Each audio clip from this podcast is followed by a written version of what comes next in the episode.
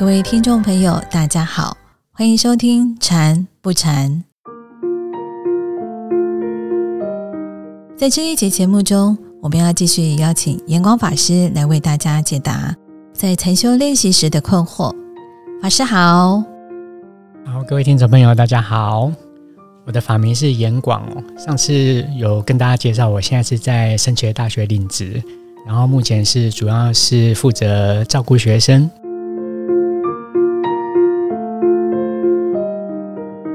我们今天预备来回答两位朋友的提问，现在就先来听听第一位朋友他的问题是什么呢？法师您好，我是一个没有太多禅修经验的人。跟着朋友去打坐了几次，每次去打坐的时候，我跟着其他人一起盘腿，然后两手交叠，认真的打坐。可是我一直很好奇，为什么打坐除了要盘腿，还要把手叠在一起呢？大拇指还要扣在一起。那如果手不叠在一起，可以吗？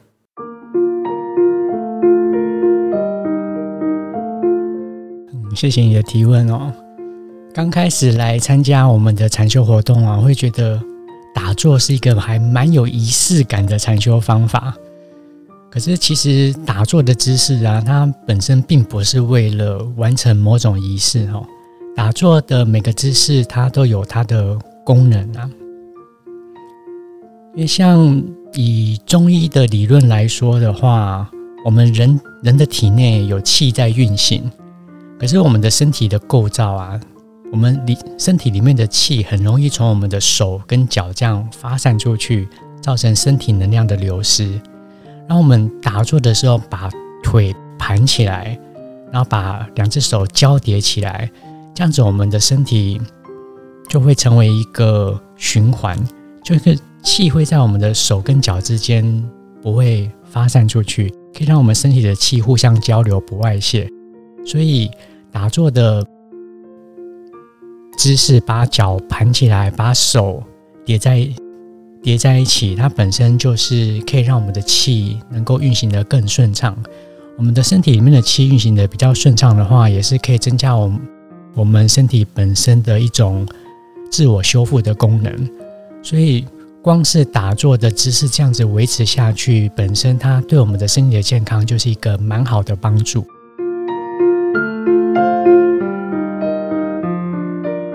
你有提到你有一些打坐经验哦，我在想你的打坐的过程中应该有发现，当我们把姿势做好，两只手交叠，就会发现我们的手会慢慢的变暖，甚至身体也会慢慢的变暖。这个状况尤其在冬天的时候蛮容易发现的。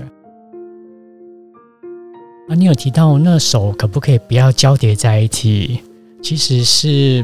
可以的。我们如果打坐的时候，你手放在膝盖上，不管是朝下、手掌朝下或者手掌朝上，都是可以的。不过这个就是在夏天，你真的维持打坐的姿势，发现身体有一些烦躁、很热的时候，其实手就是可以放到膝盖上。不过像冬天的话，其实是蛮不需要的了，因为冬天蛮冷的。我们会希望身体暖一点，所以像我们一般身体如果不是很热的状况下，就会鼓励还是把两只手交叠在一起。然后另外，我们打坐的时候会希望，除了两只手交叠在一起的话，还希望两个大拇指扣在一起，这个也是有功能的哦，就是说。大拇指扣在一起，它其实可以让我们的心保持在清楚的状态状态下。如果你打坐本身会有昏沉的问题，因为很多人刚开始学打坐，学会了放松，然后做着做着就很容易进入一种昏沉的状况。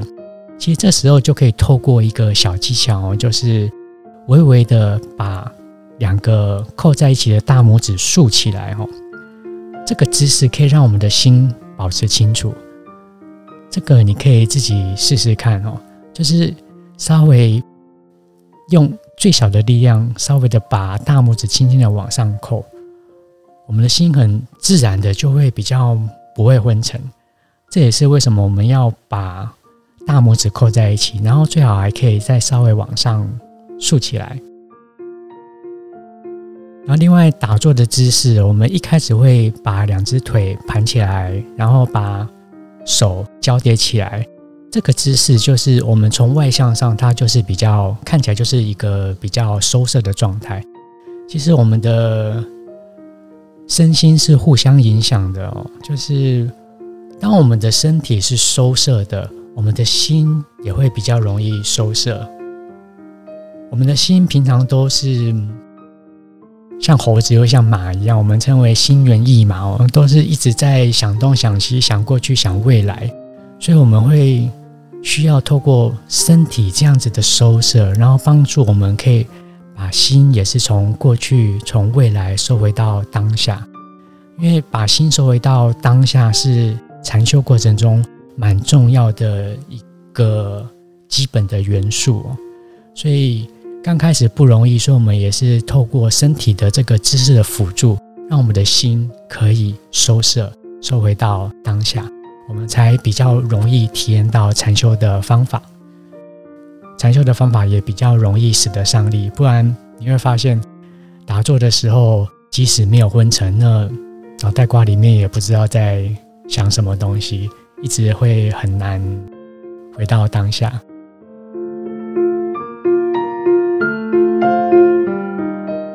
原来打坐的时候，无论是盘腿还是双手相扣，都是有它的作用。不仅帮助我们气血的循环，还可以收摄我们的心。今天真是长知识了呢！接下来，让我们一起来听听看第二位朋友的问题吧。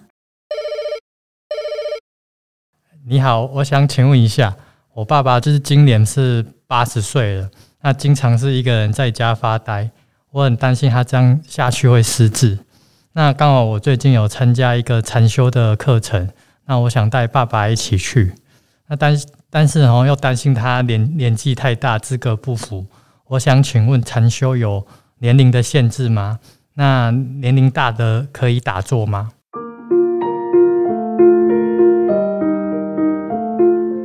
嗯，谢谢你的提问。其实禅修呢，它并没有年龄上的限制，但是在不同的年龄层呢，我们会可以用不同的方法，甚至连小朋友都可以来禅修。那提你提到就是希望可以让长辈能够来参加禅修哦。其实禅修的基础是打坐，可是但是禅修没有一定要打坐，然后即使。以打坐为禅修的方法，也没有说一定要盘着腿。我们站着、坐着、走路，甚至是吃饭、喝水、工作，甚至连睡觉都可以是禅修。只要能够专心一意，然后练习的让心安定，让我们的心可以平衡，随时随地做自己的主人，不受环境的影响，这就是禅修。所以，如果可能因为年纪大，我们身体上会有一些比较不方便。所以，其实如果以我们的经验，我们如果有一些比较年纪大的，可能膝盖比较不方便的，那我们就会可以坐椅子，因为正襟危坐也是一种禅修的方法。所以说，如果身体上比较不方便，那来禅修我们就可以坐椅子上，我们也是可以来。练习禅修的方法，让我们的心能够专注，能够安定平稳。啊，另外，禅修可以帮助我们放松心情、放松神经、放松头脑。这部分这些功能，其实对长辈应该是蛮有帮助的。所以，其实蛮鼓励长辈能够来参加打坐，因为尤其是退休在家里啊，可能。突然从职场到没有事，可能会蛮不适应的。所以，所以在退休之后的这段时间呢，可能会需要花蛮长一段时间来适应。如果能够在这段时间来参加禅修活动的话，其实也是让我们的心有一个寄托。来参加禅修活动，我们也会认识到一些新的朋友。除了禅修活动，其实我们对英法族有开设其他的课程，比如说像是我们有开设长青班，它的对象就是银法族，然后课程内容也是蛮丰富多元的。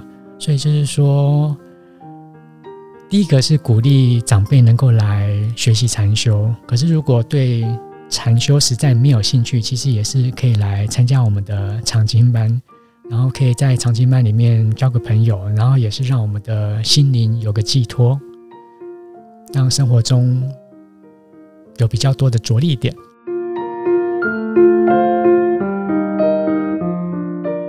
法师，我想问一下，年纪大的人哦，骨头都会比较硬，那这样适合打坐吗？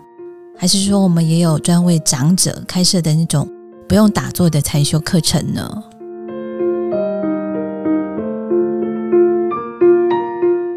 这个主要不是年龄上的考量哦，这个主要是身体上的考量。因为其实现在蛮多年轻人身体也是蛮硬的哦，然后或者有些人可能可能因为受伤的关系，他其实也是虽然年纪轻，可是他也是没有办法盘腿的，所以。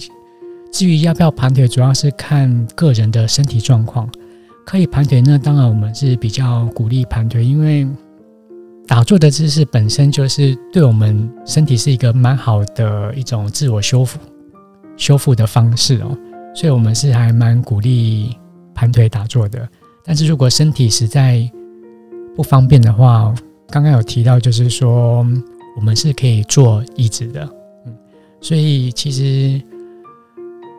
身体的状况其实不太会影响到禅修的学习。